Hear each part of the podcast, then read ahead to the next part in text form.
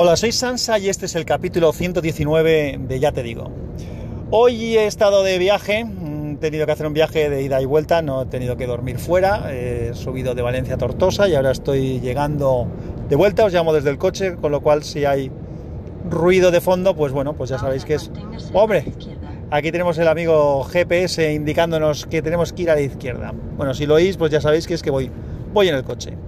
Eh, era por contaros una cosa curiosa que me ha pasado, tanto a la ida como a la vuelta en el peaje, por si a alguien más le ha pasado, porque bueno, me ha resultado curioso y ya investigaré ahora, ahora después. Lo que me ha sucedido es que al llegar al peaje e intentar introducir la tarjeta de crédito en, el, en la ranura correspondiente, parecía como si esa ranura estuviera bloqueada, no dejaba pasar la, la tarjeta y entonces, pues bueno, después de intentarlo varias veces, lo que he hecho es llamar, darle al botoncito de asistencia.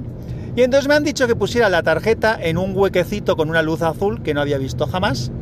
Era como una especie de, digamos, como una ranura donde puedes meter la mano, como un descansillo, como un cajón sin cajón, ¿vale? Un hueco de cajón y que tenía efectivamente unas luces y entonces eh, entiendo que tenía una cámara allí y entonces ponías la tarjeta, ellos se ve que tomaban nota de los números de la tarjeta y pasaban el cargo a la misma y ya está.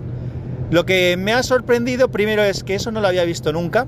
Me ha llamado la atención de que justamente cuando resulta que no puedo meter la tarjeta ya hay preparado ahí un sitio para ponerla y solventar ese problema y que me haya pasado tanto a la ida como a la vuelta.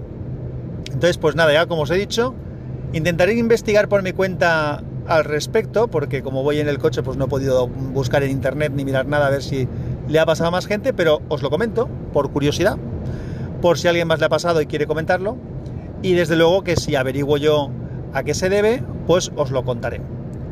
Nada más, de eso se trataba, ya os contaré cosas de otro tipo en otro momento. Un abracito. Os comparto a continuación un mensajito que me ha dejado el amigo Lobo. Hola Sansa, aquí Lobo.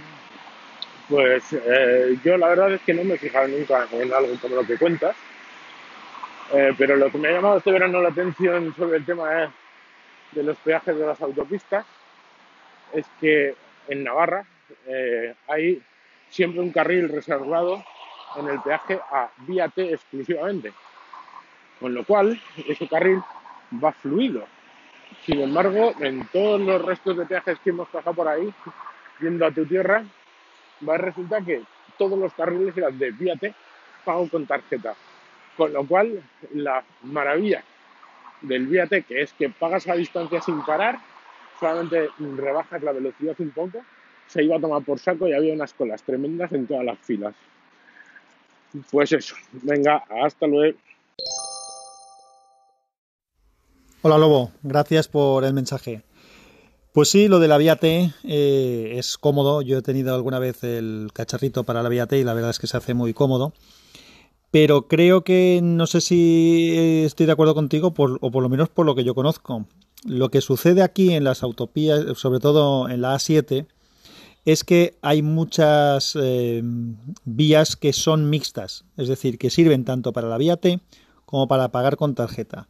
Esas son las que son sale la T en un cuadrado y las que sale la T en un círculo, esas son exclusivas de vía T. Es decir, si entras allí dentro y no tienes la vía T, no puedes pasar, tienes que salir o llamar para que te hagan alguna, alguna gestión, porque si no, no puedes pasar. Es decir, las que van con un círculo y dentro tienen la T, esas son exclusivas.